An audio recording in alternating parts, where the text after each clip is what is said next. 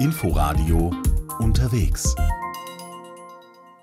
Hallo und herzlich willkommen zu Unterwegs. Am Mikrofon begrüßt Sie Tina Witte. Manch einer kennt es noch von Urlauben mit den Eltern. Das Fichtelgebirge im Nordosten Bayerns. Nach einer vorübergehenden touristischen Flaute Anfang der 1990er Jahre hat es sich als Urlaubsregion neu positioniert. Seit einigen Jahren ist es vor allem bei Wanderern, Radfahrern, Mountainbikern und bei denen, die in Pandemiezeiten Abstand suchen, immer beliebter geworden. Auch weil es neben den vielen Möglichkeiten für Touren kulturell so einiges zu entdecken gibt. Das hat Sabine Löbrig festgestellt, die im Fichtelgebirge unterwegs war.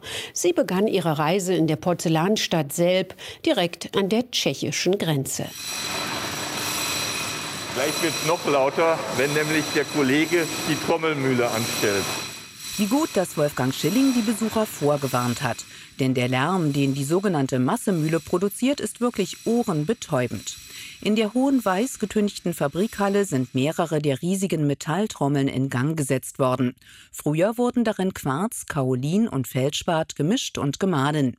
Der so entstehende Schlicker ist und war Grundstoff für die Porzellanherstellung. Und die florierte im 19. und beginnenden 20. Jahrhundert hier in der Region um Selb am östlichen Rand des Fichtelgebirges. 1827 hatte Carolus Magnus Hutschenreuter im benachbarten Städtchen Hohenberg an der Eger Bayerns erste Porzellanfabrik gegründet. Und Unternehmer, die das Potenzial der neuen Industrie erkannten, ließen weitere Produktionsstätten bauen, zum Beispiel Jakob Zeidler in Selb. Diese Porzellanfabrik ist eine der ältesten hier im Fichtelgebirge, 1866 von Jakob Zeitler gegründet. Und seine Familie hat das bis 1917 auch betrieben. Das war so ein mittelgroßer Betrieb mit etwa 400 Beschäftigten. Und dann ist es 1917 von Philipp Rosenthal gekauft worden. Dadurch, dass die Eisenbahn kurz vorher hier ihre Linie eröffnet hatte, die von Hof bis nach Eger gegangen ist, war auch die Zulieferung bzw. der Abtransport der fertigen Waren relativ einfach. Das war natürlich genial. Sagt Wolfgang Schilling, der stellvertretende Leiter des Porzellanikons. An diesem Standort des Deutschen Porzellanmuseums in Selb sind in der Originalumgebung der alten Fabrikhallen beeindruckende Maschinen zur Herstellung der Porzellanmasse zu sehen und daneben die Dampfmaschinen, die für die benötigte Energie sorgten. In Schauwerkstätten zeigen Porzelliner, wie Becher gedreht werden, wie eine kunstvoll verzierte Zuckerschale vorsichtigst aus der Form genommen wird. Man sieht es auf dem Bild hier hinten an der Wand auch sehr schön. Um die Abläufe in der Produktion einst und heute geht es im Porzellanikon in Selb. Hier wird auch die Geschichte der für die Region so wichtigen Unternehmen, allen voran Rosenthal, erzählt, in einer großen Halle mit den ehemaligen Brennöfen in Szene gesetzt. Und in der Stadt begegnet man dem weißen Gold buchstäblich auf Schritt und Tritt, als Fliesen in einer Fußgängerzone, aber auch als Glockenspiel.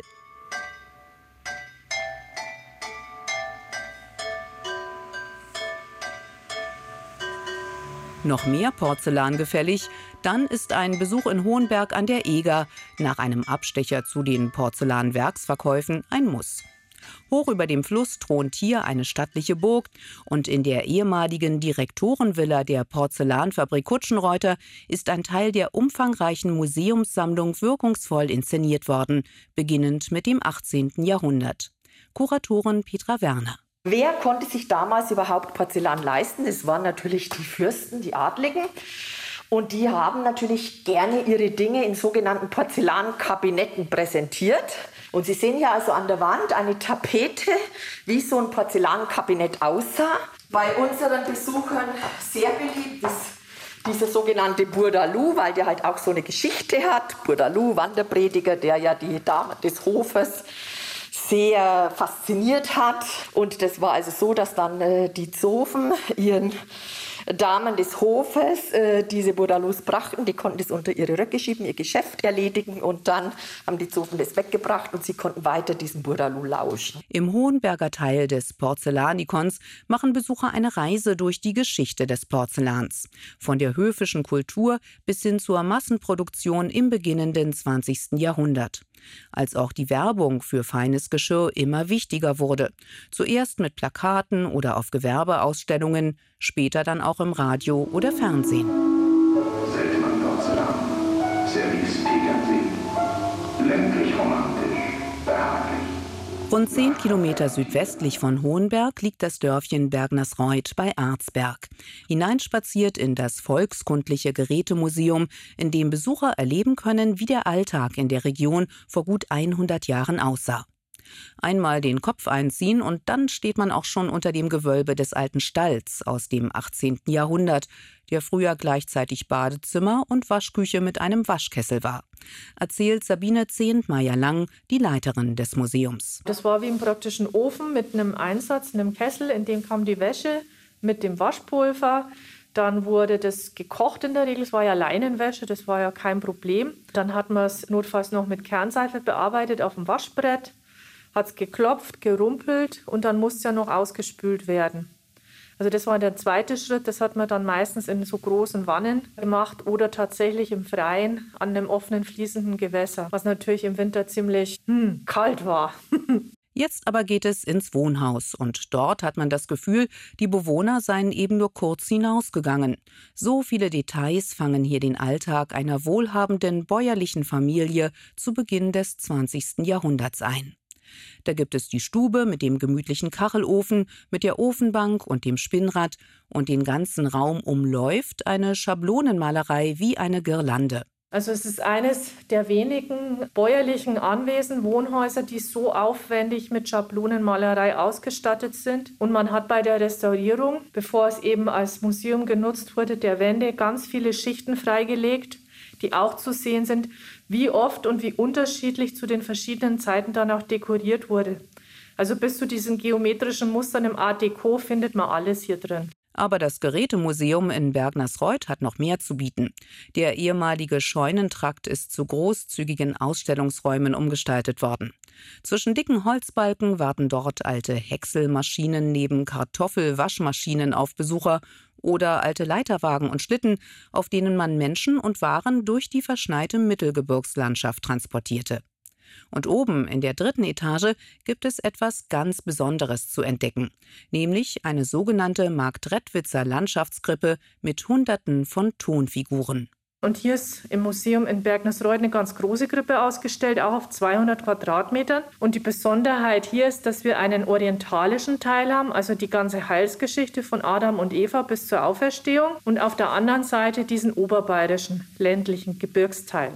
Und das schauen wir uns gleich mal an, oder? Sehr gerne. Fangen wir bei Adam und Eva an.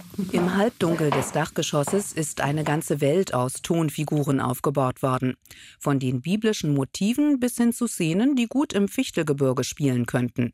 Da ist ein Jäger mit seinem Hund unterwegs, Badende in einem kleinen Waldschwimmbad scheinen durchs blaugrüne Wasser zu gleiten und Wanderer brechen gerade mit ihren Rucksäcken zu einer Tour auf.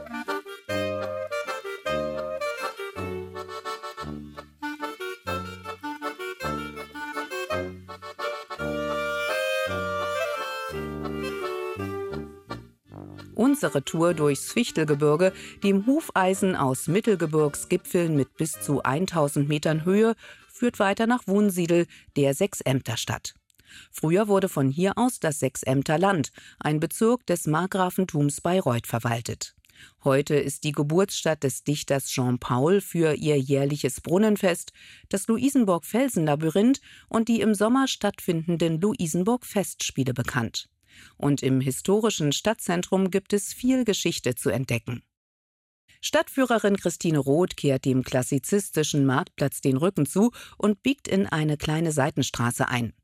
Holpriges Kopfsteinpflaster, Häuser, die teilweise etwas altersschief geworden sind und vor uns eines der alten Stadttore. Das sogenannte Kupetentor oder das gekoppelte, das geköpfte Tor hatte also mal einen spitzen Turmhelm, der ist aber auch immer wieder zerstört worden. Und heute haben wir ja so einen kleinen Zinnenkranz als Abschluss, also der spitze Turmhelm fehlt, aber eben ein Wahrzeichen auch von Wunsiedel, dieses Kopetentor. An den Resten der alten Stadtmauer entlang sind viele der historischen Häuser saniert und kleine Gärtchen angelegt worden. Es sind kleine Oasen und idyllische Plätze inmitten der Stadt, ebenso wie die mehr als 30 Brunnen, die teilweise versteckt in Höfen oder an kleinen Plätzen liegen. Einmal im Jahr wird in Wunsiedel schon seit einigen Jahrhunderten das Brunnenfest gefeiert. Gehört heute auch zum immateriellen Kulturerbe Deutschlands. Dann werden die Brunnenanlagen von Brunnengemeinschaften geschmückt, immer so um Johanni, 24. Juni herum, und werden dann auch mit Kerzen illuminiert. Und da gibt es viel Musik, da werden die Partnerstädte eingeladen, kulinarische Leckereien und es kommen sehr, sehr viele Besucher dann. Doch auch wenn Veranstaltungen nicht in gewohntem Rahmen stattfinden, hat so mancher in Pandemiezeiten den Weg ins Fichtelgebirge gefunden.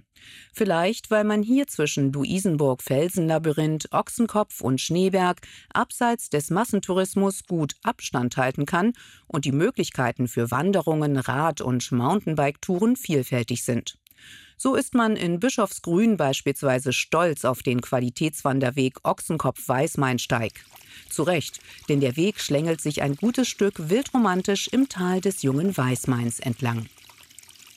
Einen weiteren Qualitätswanderweg findet man in Bad Berneck am westlichen Rand des Fichtelgebirges, den elf Kilometer langen Tiesenring. Er führt oberhalb des Orts an Aussichtspunkten, kleinen Pavillons und an den Resten der sieben Burgen rund um Bad Berneck entlang.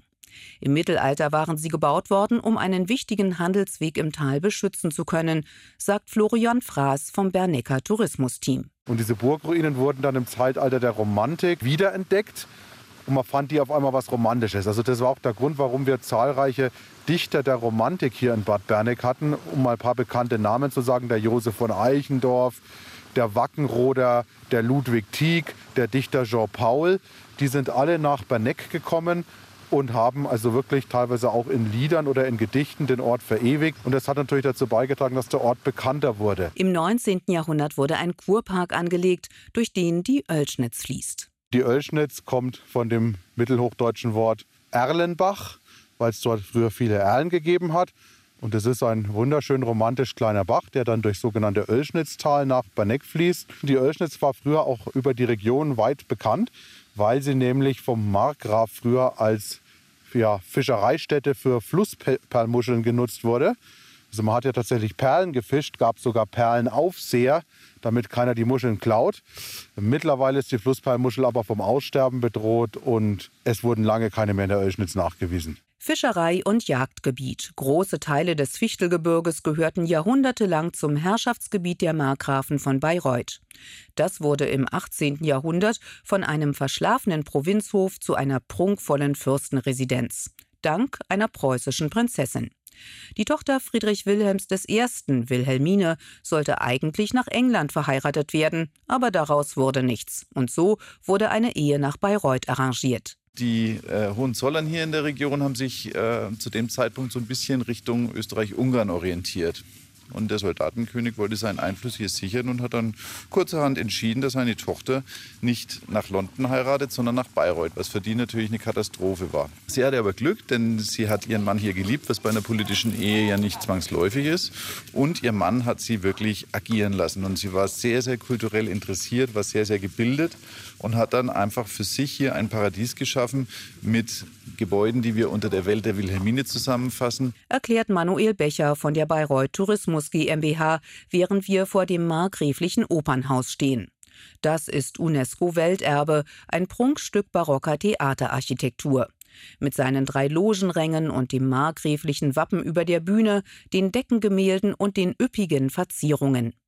Doch zur Welt der Wilhelmine gehört auch das neue Schloss mit dem Hofgarten, der von einem formellen Teil in einen romantischen Landschaftsgarten mit Wasserkanal, Teich und Brücken übergeht.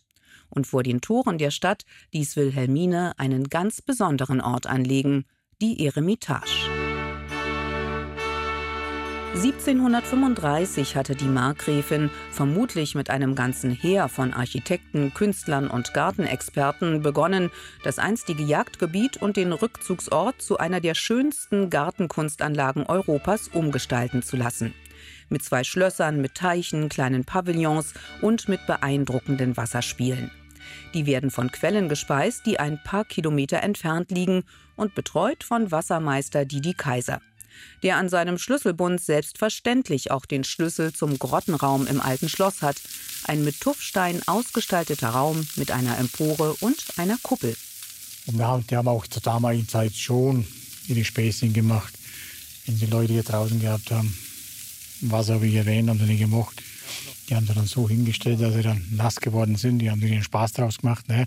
Es sprudelt aus 200 Wasserdüsen, wenn die die Kaiser die Wasserspiele im Grottenraum in Gang setzt. Fische und mythische Figuren speien Fontänen und der kraftvolle Hauptstrahl in der Mitte des Raums könnte tatsächlich Gegenstände emporheben. Viel zu schnell ist das Schauspiel vorbei. Didi Kaiser hat heute etwas Stress, denn auf dem Gelände der Eremitage wird gerade eine Serie mit viel Aufwand gedreht. Doch auch das gehöre zu seinem Job, schmunzelt Kaiser, und einen besseren gebe es sowieso nicht. Für mich eigentlich schon ein super Job hier draußen. Du bist erstmal viel, im Sommer sowieso auch hier draußen in der Natur. Du hast viel mit dem, mit dem Wasser zu tun und es läuft. Sabine Löbrig war unterwegs im Fichtelgebirge. Sie können diese Sendung auch als Podcast in der ARD Audiothek abonnieren. Danke fürs Zuhören und bis nächste Woche. Am Mikrofon verabschiedet sich Tina Witte. Inforadio Podcast.